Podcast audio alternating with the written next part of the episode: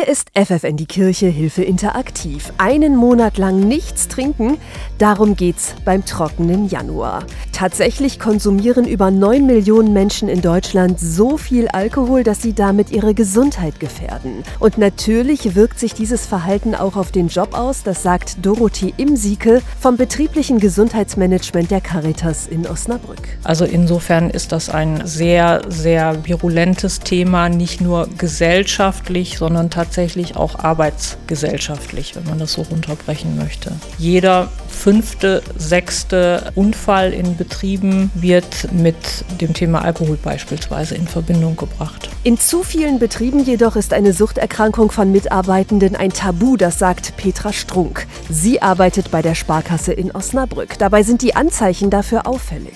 Dass vielleicht eine Alkoholfahne versucht wird zu vertuschen, dass Unkonzentriertheit immer wieder da ist, vielleicht auch tatsächlich eine ständige Müdigkeit, weil es im Zweifelsfall ja nicht mal eine Alkoholsucht ist, sondern eine Internet- oder Spielsucht. Das sind dann schon so Dinge, die fallen plötzlich auf. Betroffen sind dann fast immer auch die Kolleginnen und Kollegen. Da fängt das an damit, dass vielleicht die Arbeitsqualität nicht mehr da ist. Das muss woanders aufgefangen werden. Das ist der Krankenstand, der woanders aufgefangen werden muss. Petra Strunk hat sich deshalb bei der Caritas zur betrieblichen Suchtberaterin ausbilden lassen, um betroffenen Kollegen weiterzuhelfen, um Mitarbeitende und Chefs für das Thema zu sensibilisieren und so ein gutes Arbeitsklima für alle zu schaffen. Ich fange bei den Auszubildenden tatsächlich schon an, diese Themen anzusprechen, dass sie auf sich und auf auf die Kollegen achten, dass man ein Auge drauf hat und vor allen Dingen, dass sie wissen, dass egal was ist, sie können mich jederzeit anrufen. Also ich bin immer da, wenn mein Telefon klingelt, dann weiß ich, da ist jemand in Not und dann gehe ich auch ran. Seit 2016 bildet die Caritas in Osnabrück betriebliche Suchtberater aus. Mehr dazu hört ihr in ein paar Minuten in FFN die Kirche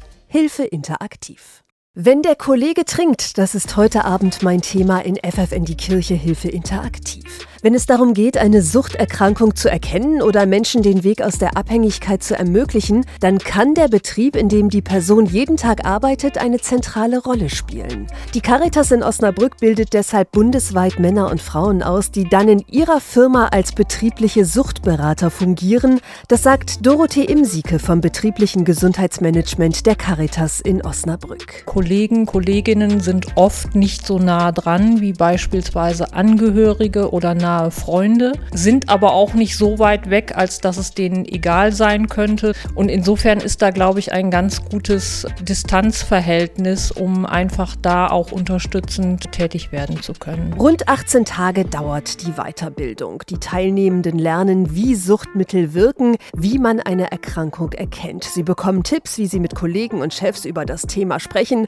und natürlich, wie sie im Fall der Fälle auf betroffene Kollegen zugehen. Wie spreche ich überhaupt jemanden an? An, wie netzwerke ich, also welche Verbündeten habe ich im internen betrieblichen Netzwerk, aber auch dann entsprechend in der Fachlichkeit. Um, wenn es von Betroffenen gewünscht ist, weitervermitteln zu können an Fachambulanzen, an Selbsthilfegruppen oder Fachkliniken. Das Ziel der betrieblichen Suchtprävention ist es, suchtgefährdendes Verhalten frühzeitig anzusprechen und letztendlich haben sowohl die Betriebe als auch die einzelnen Personen den Gewinn, dass lange Ausfallzeiten, vielleicht auch lange äh, Leidenswege vermieden werden können. Und Dorothee Imsieke ist überzeugt, wenn ein Kollege unter einer Suchterkrankung leidet, dann ist Schweigen immer die falsche Reaktion. Natürlich muss man dann unter Umständen auch mit komischen Reaktionen in Anführungsstrichen rechnen, pack dich an die eigene Nase. Aber letztendlich raten wir immer wirklich nachzufragen, auch im Sinne einer Kultur des sich umeinander kümmerns. Warum betriebliche Sucht Suchtberater auch den Firmen nützen, das hört ihr in der nächsten halben Stunde.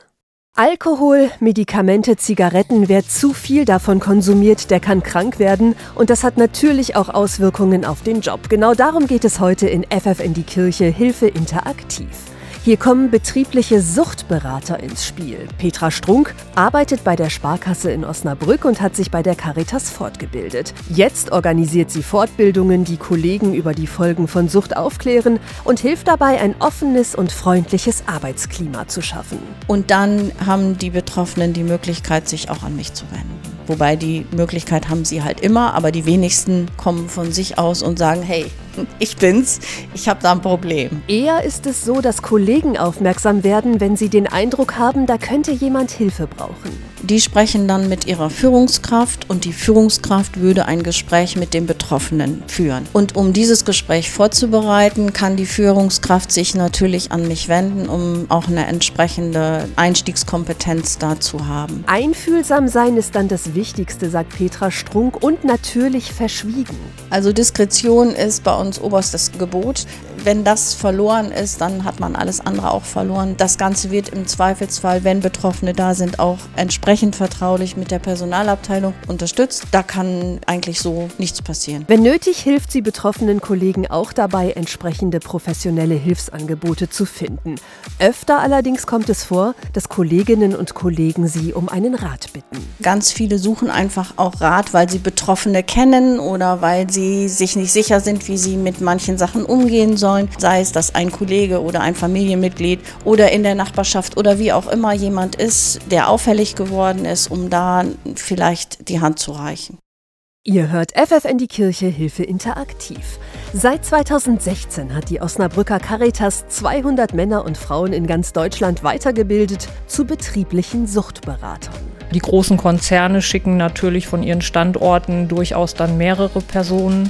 Aber von diesen insgesamt 200 Personen kann man, denke ich, ein Stück weit runterrechnen auf 80 bis 100 Unternehmen, die ihre Mitarbeitenden dann, dann haben schulen lassen. Das sagt Dorothee Imsieke vom betrieblichen Gesundheitsmanagement des Caritas-Verbandes. Sie sagt, die Suchtberater tragen mit ihrer Arbeit ganz entschieden dazu bei, das Gesundheitsbewusstsein der Mitarbeitenden zu erhöhen und ein positives Betriebsklima zu schaffen. Und insofern ist das vorrangig auch erstmal ein Interesse von Unternehmensseite, da wirklich Strukturen zu schaffen, Hilfe zur Selbsthilfe im eigenen Betrieb anzulegen, um bestimmte bestimmte Suchttendenzen, sage ich jetzt mal, gar nicht auch so weit sich entwickeln zu lassen. Davon ist auch Petra Strunk überzeugt. Sie ist betriebliche Suchtberaterin bei der Sparkasse. Auch ihr Arbeitgeber profitiert von ihrer Zusatzausbildung. Ich würde sogar sagen, gerade für den Betrieb, weil es weniger Ausfälle gibt. Es ist ein attraktiver Arbeitgeber, bei dem sich die Mitarbeiter wohlfühlen. Sie wissen, wenn ich ein Problem habe, dann werde ich nicht fallen gelassen, sondern dann habe ich eine Stelle, an die ich mich wenden kann, um gar gar nicht erst in diese Situation zu geraten. Wer sich fortbilden möchte, alle Infos findet ihr im Netz gesunder-erfolg.de.